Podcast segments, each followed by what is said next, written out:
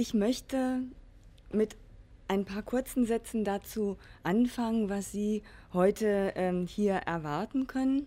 Der Titel sagt es bereits, mir geht es heute Abend darum, ähm, zwei unterschiedliche Stränge. Wie es der Titel schon gesagt hat, ähm, den Umgang mit der Krankheit, von der man selbst betroffen ist und zum anderen den Umgang mit Krankheit, von der andere Menschen ähm, betroffen ist. Hier liegt äh, der Schwerpunkt von meinem Fokus ähm, als Forscherin.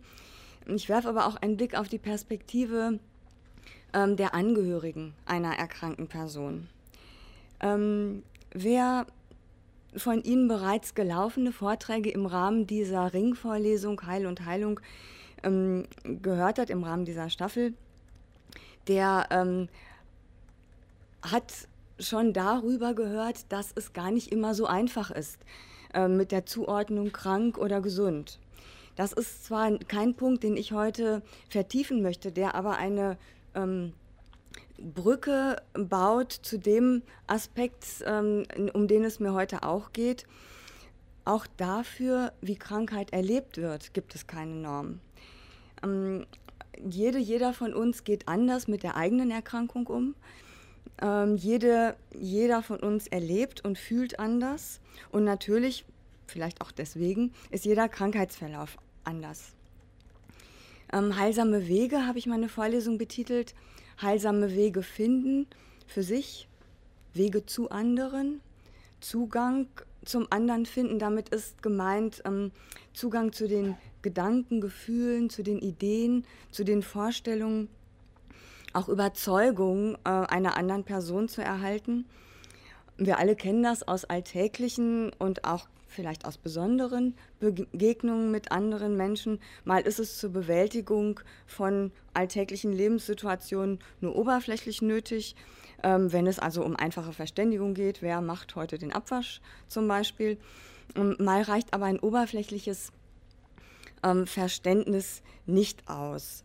Ähm, zum Beispiel, wenn es wenn jemand mir seine Sorgen und Nöte erzählt oder ähm, wenn jemand vor einer wichtigen Lebensentscheidung steht, dann ist es nötig zu verstehen, warum es der oder dem anderen, worum es dem ganz genau geht.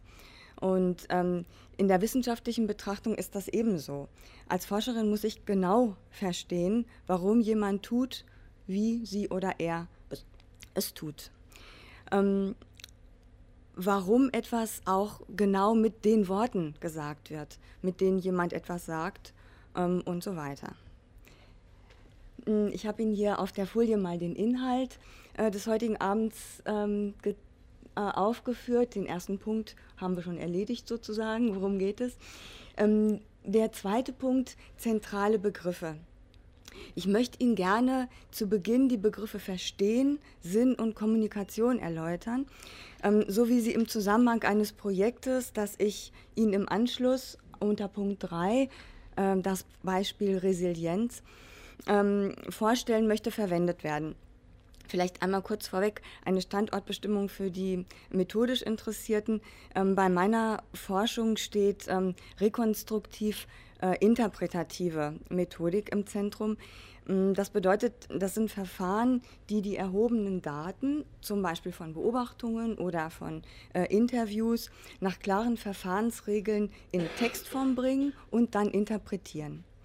Wie das aussieht, äh, äh zeige ich Ihnen äh, gleich am Beispiel.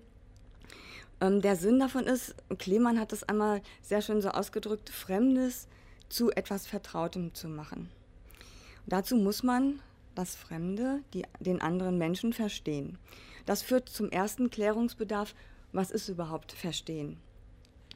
Ähm, wir hören oft und sagen vielleicht auch selbst, da finde ich keinen Zugang oder der hat wieder völlig dicht gemacht. Ähm, was die da macht, ist mir komplett unverständlich. Man kann aber auch dem gegenüber versuchen, Zugänge zu schaffen, Zugänge zu suchen, vielleicht auch Zugänge zu ermöglichen. Zugänge überhaupt erstmal zu erkennen. Darum soll es mir heute ein bisschen gehen, dazu etwas zu erzählen. Verstehen und auch Sinn sind sehr vielseitige und sehr unspezifische Begriffe, hängen aber sehr eng zusammen. Verstehen, damit beginne ich, kann man auf drei Ebenen fassen. das erste ist das praktische Verstehen, also was macht jemand eigentlich da? Ähm, das andere ist das Verstehen von Motiven, warum macht jemand das, was sie oder er da macht? Und das dritte ist das Verstehen von Mustern. Also welche überindividuellen Sinnzusammenhänge liegen dieser Handlung zugrunde. Ähm, was dahinter sich verbirgt, erzähle ich sofort nochmal. Einer der großen Philosophen, die sich mit der Frage nach dem Verstehen befasst haben, ist Dilthey. Und er hat gesagt, verstehen kann man das, was der menschliche Geist erschaffen hat. Also ein Baum oder hier so eine schöne Pflanze, die kann ich als solche erkennen, aber ich kann sie nicht verstehen. Verstehen kann man auch was, das ist der zweite Punkt auf der Folie, was man durch, was durch Interaktion entsteht. Ähm, Interaktion bedeutet ein wechselseitiges, aufeinanderbezogenes Handeln. Ähm, ganz simples Beispiel, wenn mir jemand die ausgestreckte rechte Hand hinhält ähm, und ich sie schüttle, zum Beispiel. Oder nochmal einen Schritt weiter im Verstehen. Jemand hält mir die linke Hand ausgestreckt hin, ich sehe aber, die rechte ist eingegipst, dann werde ich die linke schütteln. Gemeinsam haben wir dann nämlich ein ähm, hierzulande übliches Begrüßungsritual vollführt. Das passt direkt zum nächsten Punkt, was geschichtliches Gewordensein beinhaltet. Ähm, Rituale sind für Außenstehende oft schwer verständlich, weil sie einen starken Symbolgehalt haben. Und dieser Symbolgehalt ist oft im Laufe von Generationen äh, entstanden und hat zu der aktuell beobachtbaren Handlungsweise geführt. Die ursprüngliche Bedeutung ist dabei oftmals verloren gegangen. Bei diesem Händeschütteln, bei dem Beispiel, wäre das eben das Zeigen der leeren Waffenhand. Das äh, ist heutzutage zum Glück nicht mehr nötig hierzulande. Ich hatte ja versprochen, ich sage nochmal was zu dem überindividuellen Sinnzusammenhang. Das ist genau damit gemeint. Es gibt bestimmte kulturelle äh, Rituale, Begrüßungsrituale sind dafür etwas sehr Typisches. Die haben einen überindividuellen Sinnzusammenhang. Weil der nicht an mir alleine hängt oder an der mir gegenüberliegenden Person, sondern weil den einfach viele Menschen teilen. Der zweitletzte Punkt, was in einen lebendigen Zusammenhang eingebettet ist, ähm, Handlungen und auch Rituale müssen am Leben erhalten bleiben. Sie müssen in der aktuellen Lebenswirklichkeit Platz finden, sonst werden sie sinnlos. Ähm, was durch Ziele, Regeln und Werte äh, beeinflusst ist, ähm, es muss die schon angesprochene überindividuelle Ebene geben, die jemand anders kennt oder nachvollziehen kann. Wenn ich also diese Hand schüttle, muss das auch für andere irgendeine Form von Bedeutung haben. Am besten natürlich die, sie zu ergreifen und äh, mich zu begrüßen. In der Regel sind diese, äh, ist diese überindividuelle Ebene gebildet durch bestimmte Normen und Werte, ähm, in denen wir uns selbst an, in unserem Handeln orientieren ähm, und die Außenstehende herausfinden können, rekonstruieren in der Sprache der Sozialforschung, ähm, indem sie versuchen zu verstehen, was will die da eigentlich, wenn sie mir diese Hand hinstreckt. Damit haben wir schon eine Rahmung für die erste Kategorie. Praktisches Verstehen. Ähm, um das Warum und über individuelle Muster zu rekonstruieren, benötigt man aber noch mehr. Also hier spielen zum Beispiel auch ähm, emotionale Komponenten mit hinein ähm, oder Motive. Kann man überhaupt verstehen, was jemand anders fühlt? Rehbein hat das einmal sehr schön auf den Punkt gebracht, indem er gesagt hat, Zahnschmerzen haben oder sich vorzustellen, Zahnschmerzen zu haben, ist ein großer Unterschied. Ähm, wie kann ich also sicher sein, mindestens was Ähnliches, was Vergleichbares zu fühlen oder zu denken wie mein Gegenüber? Ähm, das ist oftmals selbst in engen und langjährigen Beziehungen schwierig, aber umso problematischer natürlich bei äh, uns unbekannten Personen. Büchner hat seinen Danton sagen lassen, ähm, einander kennen. Wir müssten uns die Schädeldecken aufbrechen und die Gedanken einander aus den Hirnfasern zerren. Das scheint jetzt keine so gute Methode zu sein. Aber all das, auch da diese Idee, die dahinter steckt, hat äh, mit Verstehen zu tun und mit der Frage, ob das überhaupt geht. jemand anderen verstehen. Er nicht würde vielleicht Büchner sagen oder falls es aber doch geht, wie das funktionieren kann. Sie anschauen, dass ich mich heute Abend Büchner äh, nicht anschließen werde, sonst könnte ich an der Stelle auch schließen oder müsste das tun. Daher nochmal zurück zum Grundsätzlichen der Frage danach, wie Verstehen möglich ist. Ich kann nicht fühlen, was ein anderer fühlt. Ich kann versuchen, mich hineinzuversetzen. Ähm, aber das bleibt dann ja trotzdem ich. Es ist noch sehr beeinflusst davon, wie ich mich fühlen würde, wenn ich an der Stelle der anderen Person wäre. Ähm, damit eben auch abhängig von meinen Erfahrungen und vielleicht auch nicht zuletzt von meiner Vorstellungskraft. Das ist im Grunde damit gemeint, wenn ich sage, sich in jemanden hineinversetzen. Damit werden wir immer wieder auf uns, auf die äh, Betrachterinnen und Betrachter verwiesen. Wir vollziehen also mit dem Verstand oder durch Einfühlen nach, was andere äh, tun oder was andere erleben. Verstehen ist damit, der erste Punkt auf der nächsten Folie äh, zeigt es, ist damit immer auch ein subjektives Verfahren. In der Forschung, äh, wie ich sie betreibe, geht es oft auch darum herauszufinden, wie mein Gegenüber sich fühlt. Ähm, also zu rekonstruieren, wie es für sie oder für ihn ist, ähm, was es für sie oder für ihn bedeutet, zum Beispiel einer, einer bestimmten ähm, Krankheit zu leiden oder mit dieser Krankheit zu leben oder unter Personalmangel im Pflegeheim arbeiten zu müssen oder einen Angehörigen zu pflegen. Ähm, dazu muss man sehr genau hinhören oder beobachten und anders als im Alltag das eigentliche Verstehen hinauszögern. In der Sozialforschung gibt es Kriterien dafür, wie es gelingen kann, einen solchen Weg zum Gegenüber zu finden, um zu verstehen, was in ihm oder in ihr vorgeht.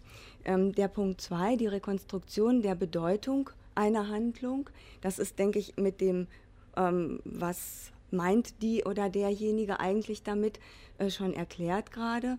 Ähm, verstehen ist eben auch die Tätigkeit zu interpretieren, zu analysieren, zu deuten. Und Verstehen ist immer eine kommunikative Handlung. Ähm, Zwenger hat äh, mal gesagt, dass diese Verstehensleistung keinen Objektivitätsanspruch stellen kann.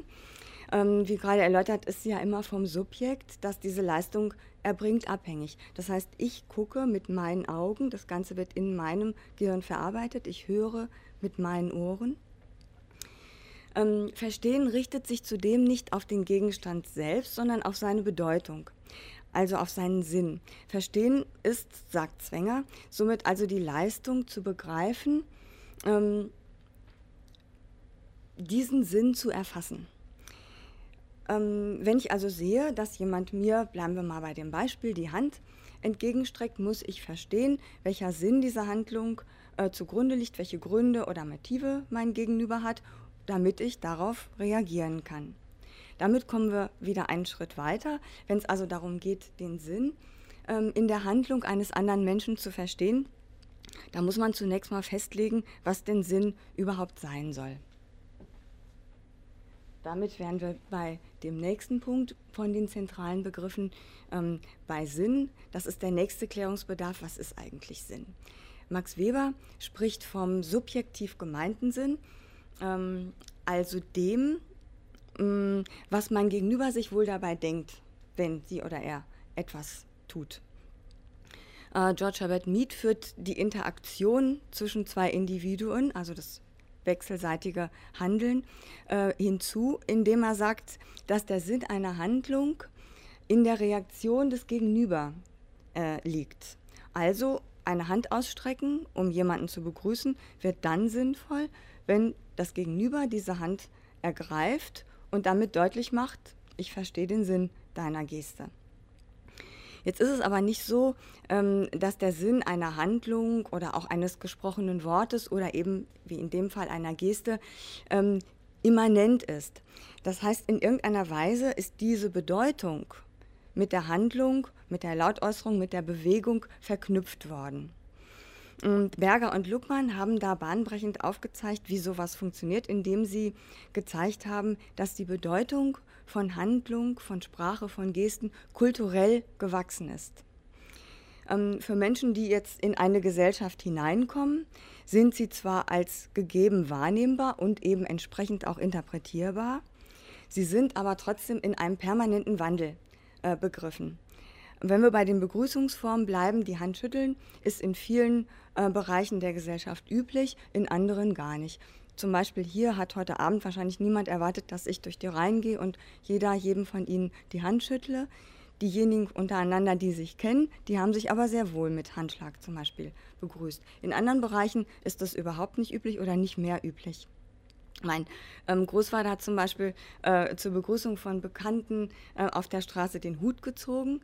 Das macht heute auch keiner mehr mit der Basecap. Ähm, wichtig ist bei Berger Luckmann eben auch der Aspekt dass äh, beide Seiten vor dem Hintergrund ihrer jeweiligen Alltagswelt interpretieren, was denn da jetzt gerade Sache ist. Ähm, Bongertz hat äh, eine sehr überzeugende äh, Klassifikation dieses Sinnbegriffes, äh, bei dem Punkt sind wir ja jetzt noch entfaltet. Ähm, er hat das mal einen schillernden Begriff ähm, genannt. Als Basis legt er unterschiedliche Annahmen zugrunde, wo denn dieser Sinn entsteht bzw. wodurch Sinn erzeugt wird. Dazu lassen sich drei äh, idealtypische Begriffe äh, extrahieren, die sich jetzt erstmal vielleicht ein bisschen kompliziert anhören, aber ähm, wenn man dahinter guckt, was steht da, ähm, denke ich, ganz gut verständlich sind und einem ganz gut helfen, ähm, nochmal sich deutlicher zu machen, was funktioniert da, was passiert da eigentlich, wenn wir jemand anderen versuchen zu verstehen. Der subjektiv-egologische Sinn, ähm, da liegt die Entstehung in ähm, der subjektiven Sinnsetzung, ähm, des Individuums. Also die Befähigung, Befähigung, dazu, das machen zu können, erlangen Handelnde durch die Sozialisation, weswegen die Form des Wissens auch sozial verteiltes Wissen ist. Sozialisation bezeichnet den Prozess der Eingliederung in eine Gesellschaft, ähm, bei der wir im Idealfall, wenn es äh, gut läuft, alles erlernen, was dazu nötig ist, uns in dieser Gesellschaft zu bewegen und äh, dort äh, zu leben. Der zweite, der objektiv kommunikative Sinn entsteht als Ergebnis von Handeln. Objektiv meint hier nicht das, was wir im Alltagssprachlichen so meinen, sondern meint vor allem die ähm, Zugänglichkeit. Ähm, entsprechend gelingt eben die Vermitt Vermittlung dessen auch über Kommunikation. Es muss möglich sein, dass ich den Sinn über Kommunikation jemand anderem mitteile. Und der dritte, der inkorporiert praktische Sinn, ähm, da steht im Mittelpunkt der Körper als Produzent sozialer Handlungen. Ähm, das liegt die Bezeichnung inkorporiert äh, nahe. Damit sind Handlungen gemeint, die wir quasi automatisch machen. Ähm, ohne dass wir uns jedes Mal extra bewusst machen müssten, warum wir das jetzt so und äh, nicht anders machen. Ähm, solche Handlungsroutinen entstehen durch Erfahrung oder dadurch, dass wir von anderen dazu angeleitet werden. Ähm, das Bild wird jetzt schon schärfer. Es geht also darum zu verstehen, was jemand anderer meint äh, oder fühlt oder erleidet, was jemand anderer mir sagen will. Dazu muss ich den damit verknüpften subjektiven Sinn verstehen, um ihn dann ähm, zu einem geteilten Sinn zu machen. Und ich muss auf alle Arten von Äußerungen, die jemand anders mir anbietet, achten. Beim letzten Punkt der zentralen Begriffe, ähm, zu dem kommen wir genau damit, zu der unverzichtbaren Komponente Kommunikation. Kommunikation als der ähm, einzige Weg, Verstehen zu bekommen oder zu erlangen. Und da liegt eben auch kulturellen und sozialisatorischen ähm, Rahmungen, dass wir alle in anderen Sprachen zu reden gelernt haben, dass wir innerhalb einer Sprache in unterschiedlichen Dialekten reden, dass wir innerhalb des Hochdeutschen unterschiedliche Sprachniveaus finden, dass wir unsere Sprache unserem Gegenüber äh, anpassen, also mit Kind anders sprechen als mit der Vorgesetzten und so weiter. Ähm, das alles ist uns mal mehr oder mal weniger bewusst. Wir handeln danach entweder, weil es uns in Fleisch und Blut übergegangen ist oder weil wir in bestimmten Situationen tatsächlich reflektieren und dann damit uns bewusst machen, wie spreche ich jetzt am besten, um verstanden zu werden. Ähm, in unserer Kultur finden wir eine starke Dominanz ähm, der Sprache äh, und einen restriktiven Einsatz unserer Leiblichkeit bei Kommunikation. Wir reden eben eigentlich üblicherweise nicht mit Händen und Füßen. Kommt schon mal vor, wenn wir stark emotional äh, beteiligt sind oder wenn wir eine Handlung oder einen ungewöhnlichen Gegenstand beschreiben wollen, aber eben eigentlich in der Regel nur dann, ähm, wenn wir uns anders nicht verständlich machen können. Sie kennen wahrscheinlich alle den meistens spaßig gemeint, die meistens spaßig gemeinte Aufforderung, mal zu sagen, was denn eine Wendeltreppe ist. Ähm, das eigentlich eine Übung eben genau ohne die Zuhilfenahme dieser Geste auszukommen und das mit Worten zu beschreiben, aber das ist ähm, genau so was. Die anderen Ausprägungen, die ich hier auf der Folie noch aufgeschrieben habe, also Laute, Gestik, ähm, Mimik, Bewegung, Tanz, Berührung, Musik, Bilder, Fotos oder Skulpturen ähm, stehen uns aber natürlich auch alle zur Verfügung und sollten, vor allem wenn wir es mit äh, Einschränkungen in der, bei der sprachlichen Kommunikation zu tun haben, unbedingt genutzt werden. Ähm, solche Begrenzungen in der sprachlichen Kommunikation können zum Beispiel fremdsprachliche Barrieren sein oder ähm, kognitive Einschränkungen wie eine dementielle Erkrankung, Sprachverlust nach ähm, Unfall oder äh, Schlaganfall oder vielleicht auch einfach Sachverhalte, also emotionale Zustände und Empfindungen, ähm, die wir in Sprache nicht ausdrücken können, weil sie uns überwältigen äh, in dem Moment oder weil uns die Möglichkeit, sie zu reflektieren, fehlt. Ich kann nur benennen, was ich mir auch vorher bewusst gemacht habe.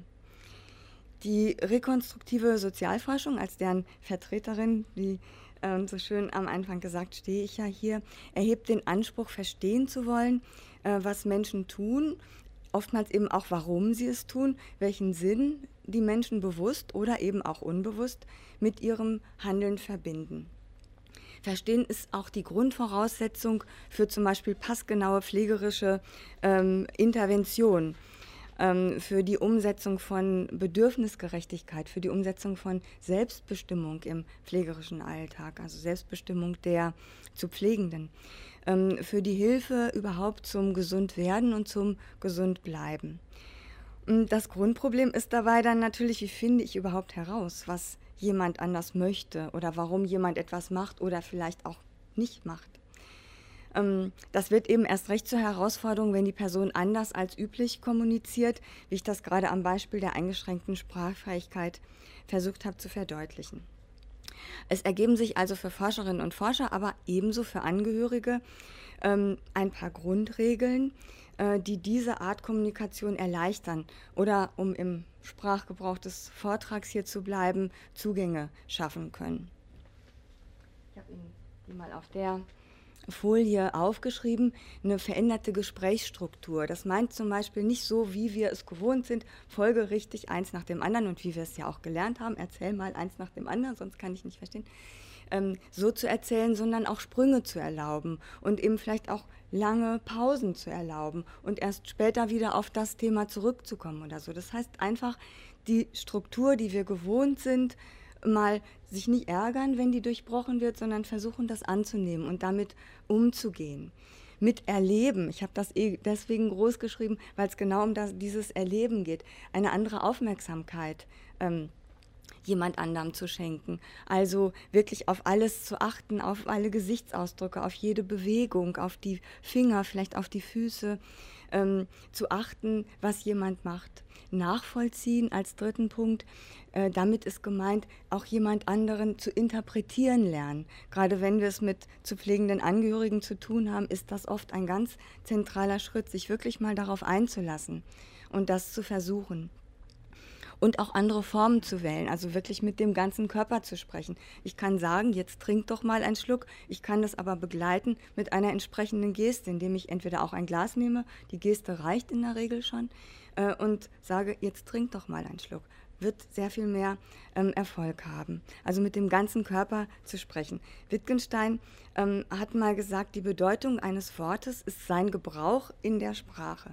Und wenn man jetzt Wort nicht zu wörtlich nimmt, sondern auf alle Äußerungen und äh, beobachtbaren Handlungen erweitert, hat das auch ganz forschungspraktische Konsequenzen. Was also jemand meint, wenn sie oder er ein ganz bestimmtes Wort äh, benutzt, kann ich als Wissenschaftlerin nur über den jeweils spezifischen Gebrauch klären, indem dieses Wort jetzt von dieser spezifischen, speziellen, individuellen Person verwendet wird. Ähm, was jemand also meint, wenn sie oder er von starken Schmerzen spricht oder von so einem Durcheinander im Kopf, äh, muss ich als Forscherin zunächst mal als völlig unklar werten. Ähm, eine häufig gestellte Forderung an die Forschung ist es, evidente Ergebnisse zu liefern. Evidenz steht da auch schon mal bei dem Punkt 1. Was ist das Evidenz? Ähm, ich habe mal die Definition aus dem Duden ausgeschrieben, aufgeschrieben, da steht ähm, unmittelbare und vollständige Einsichtigkeit, Deutlichkeit, Gewissheit, unumstößliche Tatsache, faktische Gegebenheit. Das ist natürlich ein sehr gewaltiger Anspruch. Ähm, in der Wissenschaft werden darunter Erkenntnisse verstanden, die aus der empirischen Forschung, also aus dem Erheben von Daten, unter strikter Einhaltung der jeweiligen Verfahrensregeln gewonnen wurde. Ähm, Max Weber hat zwischen rationaler Evidenz und emotionaler Evidenz unterschieden. Erste bezieht sich auf das Nachvollziehen ähm, des vom anderen gemeinten Sinns einer Handlung durch den eigenen Verstand. Und das andere beschreibt den Vorgang des Nachvollziehens äh, durch das Nachfühlen, durch das eben beschriebene sich hineinversetzen. Über beide Formen hm, habe ich ja auch schon berichtet. An der Stelle ein kleines Zwischenfazit. Wissenschaftliches Verstehen setzt, wie ähm, Hitzler das mal äh, sehr schön gesagt hat, Dummheit als Methode ein. Ähm, das heißt, man stellt sich dumm, um eben nicht vorschnell von sich auf andere zu schließen. Das würde das, das schöne Sprichwort ähm, würde das so formulieren. Ähm, um zu evidenten Ergebnissen zu kommen, müssen also die forschungspraktischen Regeln eingehalten werden. Wie das aussehen kann, möchte ich Ihnen gerne am äh, Beispiel Resilienz im dritten und ähm, letzten Punkt meines Vortrags an einem Projektbeispiel ähm, verdeutlichen. Verstehen, über das ich jetzt äh, äh, gesprochen habe, und Sinn muss unterschieden werden von akzeptieren, annehmen. Ähm, letzteres erfordert zwar in der Regel, ersteres spielt aber in der Wissenschaft zunächst mal keine Rolle. Bedeutsam wird es aber, wenn man sich den zweiten Aspekt des ähm, heutigen Themas ansieht, nämlich Wege zur eigenen Krankheit. Wie reagieren wir, wenn wir selbst von einer schweren Krankheit betroffen sind? Man kann sich dagegen wehren, man kann versuchen, es so lange wie möglich zu ignorieren, man kann resignieren, man kann verzweifeln, man kann akzeptieren, was da passiert. Ähm, diese Reaktion kennen Sie alle, haben Sie vielleicht auch schon selbst ähm, erlebt. Vermutlich sind sie auch alle in unterschiedlichen Krankheitsstadien durchaus hilfreich. Ähm, um den aktuellen Moment, zum Beispiel, wenn ich davon erfahre, ähm, von einer schwerwiegenden Diagnose oder bei einer akuten Verschlechterung oder Schmerzen, um diesen Moment zu bewältigen oder zu überstehen. Man kann also nicht sagen, es gibt da irgendeine Form von Ranking, was besser oder schlechter ist. Ähm, das Phänomen, an dem sich unser Forschungsinteresse bei diesem Projekt, bei dieser äh, Projektidee über Resilienz entzündet hat, ist folgendes. Ähm, warum gelingt es manchen Be Menschen besser als anderen mit Krankheit und Schicksalsschlägen ähm, fertig zu we werden? Warum gelingt es ihnen für sich Wege zu finden, sich gut zu fühlen, vielleicht auch was Positives ähm, für sich äh, zu entdecken? Und in dem Zusammenhang ist eben häufig von äh, Resilienz äh, zu hören oder zu lesen. Die Frage dabei ist, wie solche inneren Kräfte gefördert oder aktiviert werden können. In der Literatur zum Thema zeigt sich, ähm, dass Resilienz einen wichtigen Faktor darstellt ähm, für einen gelungenen Anpassungsprozess, zum Beispiel bei chronischen, bei fortschreitenden äh, Erkrankungen. Dadurch schützt ähm, oder demnach schützt diese äh, Resilienz davor, zu tiefe Einbrüche zu erleben, ähm, bei den Aktivitäten des alltäglichen Lebens, weil es ja immer wieder Verschlechterungsschübe gibt, die immer wieder aufs Neue bewältigt werden müssen. Ähm, und es mildert auch offensichtlich, sagt äh, die Literatur zum Thema, ähm, eine schädliche Kon Konsequenzen, die diese Erkrankungen alle mit sich führen. Zudem scheint Resilienz auch erlernbar zu sein. Ähm, sie wirkt eine, als eine Art Puffer ähm, gegenüber negativen Gesundheitsveränderungen. Ähm, die Diagnose einer solchen schweren, unheilbaren, vielleicht chronischen Erkrankung ist natürlich in der Regel erstmal ein krisenhaftes Ereignis und die Bewältigung gelingt auch nicht immer. Ähm, wenn der Grad der Bedrohung durch diese Krankheit zu groß ist, reicht eben vielleicht auch bereits vorhandene Resilienzfähigkeit ähm, nicht immer aus. Und damit ergibt sich der vierte Klärungsbedarf, was ist denn eigentlich jetzt überhaupt diese Resilienz? Ähm, Resilienz wird definiert als eine Ressource, die einer Person zur Verfügung steht, um möglichst gut mit Stress, stresshaften Ereignissen, krisenhaften Ereignissen umgehen zu können. Resilienz ist in Belastungssituationen stabilisierend und ähm, Resilienz bedeutet auch, dass man, wir reden ja jetzt, äh, oder ich rede heute von, von chronischen ähm, Erkrankungen, dass man von bestimmten Bewältigungsmustern, die man entwickelt hat im Laufe der Erkrankung, auch ablassen können muss und neue entwickeln, wenn man merkt, dass die alten Bewältigungsmuster nicht mehr hilfreich ähm, sind. Für unser Projekt gehen wir davon aus, ähm, dass die Förderung der Resilienzfähigkeit dabei hilft, das individuelle Wohlbefinden von chronisch kranken oder eines chronisch kranken Menschen ähm, und eben damit natürlich auch seine Lebensqualität zu erhöhen. Resilienz ist immer ein Zusammenspiel von äh, Körper und Geist und deswegen erscheint es uns hilfreich, ähm, Interventionen zu entwickeln, die zur Stärkung von beiden Komponenten dienen. Nicht vergessen darf man natürlich auch die Angehörigen. Ähm, sie einzubeziehen ähm, ist sicher nicht nur, aber auch bei degenerativen Erkrankungen besonders wichtig. Ähm, das liegt daran, dass solche Erkrankungen, zum Beispiel ist das Multiple Sklerose oder Morbus Parkinson ähm, oder ähm, solche aus dem Spektrum demenzieller Erkrankungen, mit ständigen und in ihrem Verlauf völlig unvorhersehbaren Verschlechterungen einhergehen. Das heißt, ich weiß also nie, ob das, was ich heute kann, auch in der nächsten Woche noch möglich sein wird. Das führt nicht nur zu sehr schweren ähm, psychischen Herausforderungen, sondern macht auch Planungen, die eigentlich über das unmittelbare, die unmittelbare Zukunft hinausgehen, fast unmöglich. Ähm, damit einhergeht dann eben entsprechend natürlich eine ganz enorme Ungewissheit und Unsicherheit, äh, mit denen die Erkrankten, aber eben auch die Angehörigen leben müssen. Ähm, daher ist es wichtig, mit sich und mit seinen Angehörigen neue Formen des Miteinander auszuprobieren, ähm, im Sinne dieser Liste ähm, von der Folie, die ich eben gezeigt habe, ähm, immer mit dem Ziel von Akzeptanzgewinnung. Wie das aussehen könnte, also welche Formen dabei hilfreich sind, das möchten wir in unserem Projekt mit den Betroffenen zusammen herausfinden.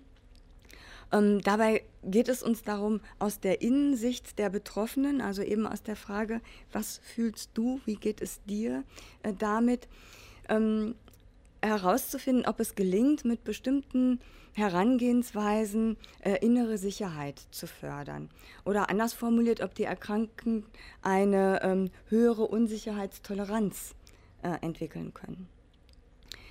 Über die vorhin eingeführten äh, theoretischen Annahmen dazu, wie Verstehen überhaupt möglich ist, wollen wir dann also am Alltag der Menschen teilnehmen. Und das bedeutet, durch ähm, geeignete Verfahren zu interpretieren und eben auch in der oben gezeigten Bedeutung zu verstehen, wie es den Erkrankten geht und wie sie sich in den jeweiligen Phasen fühlen. Wir werden also viel Zeit mit den Betroffenen äh, verbringen, zuhören, was sie in welcher Form auch immer äh, sagen, zusehen, was sie tun, gucken, wie sie es tun und allgemein gesprochen also alles registrieren, ähm, was möglich ist und dann in dem nächsten Schritt ähm, die Bedeutung für die betroffene Person daraus rekonstruieren. Daraus ergibt sich dann, hoffen wir oder erwarten wir, ein Bild darüber, ähm, was den Erkrankten zu einer Stärkung ihrer individuellen Resilienz verhilft. Das lindert natürlich nicht die Striche, die einem die Erkrankung immer wieder durch Wünsche und Pläne macht. Ähm, aber es soll helfen, damit besser umgehen zu lernen, sich also nicht so leicht davon niederschmettern zu lassen oder zumindest Wege aufzuzeigen, ähm, wie man sich nach einem niederschmetternden Ereignis wieder bildlich gesprochen ähm, auf die Beine helfen kann. Ähm, wir denken, dass so Aussagen darüber getroffen werden können, ähm, was den an einer sich immer weiter verschlechternden äh, Krankheit äh, leidenden Menschen hilft, sich auf die alltäglichen und unberechenbaren Auswirkungen der Erkrankung, Erkrankung immer wieder neu einzustellen. Ähm, und dass es möglich ist, diese Fähigkeit auch gezielt zu fördern. Damit vielleicht den Mangel an äußerer Sicherheit, an dem man nichts ändern kann, durch eine innere Sicherheit ein bisschen zumindest auszugleichen. Ich hoffe, es ist deutlich geworden, was hinter dem ähm, Titel des heutigen Vortrags steckt. Wege zu finden war das Thema, wobei der Titel ein bisschen verkürzt ist, natürlich nicht Wege zur Krankheit, sondern Wege zum Umgang mit äh, der Krankheit. Wege finden durch Verstehen, sich verstehen, andere verstehen, nachvollziehen, ähm, wie es da in dem ersten Fazitpunkt steht, nachvollziehen, was die Krankheit einer anderen Person für sie bedeutet. Unter Beachtung natürlich des Problems, ähm, dass Erfahrung und Erleben notwendigerweise subjektiv sind. Dazu bieten aber die Forschungsmethoden, das konnte ich jetzt hier nur ein bisschen anreißen, hilfreiche Wege. Den Umgang mit eigener Erkrankung erlernen Dazu kann ein hilfreicher Weg sein äh, die Stärkung der eigenen Resilienz. Ich danke Ihnen sehr für Ihr Kommen, für Ihr Zuhören und Mitverstehen und freue mich auf Ihre Fragen oder Anregungen.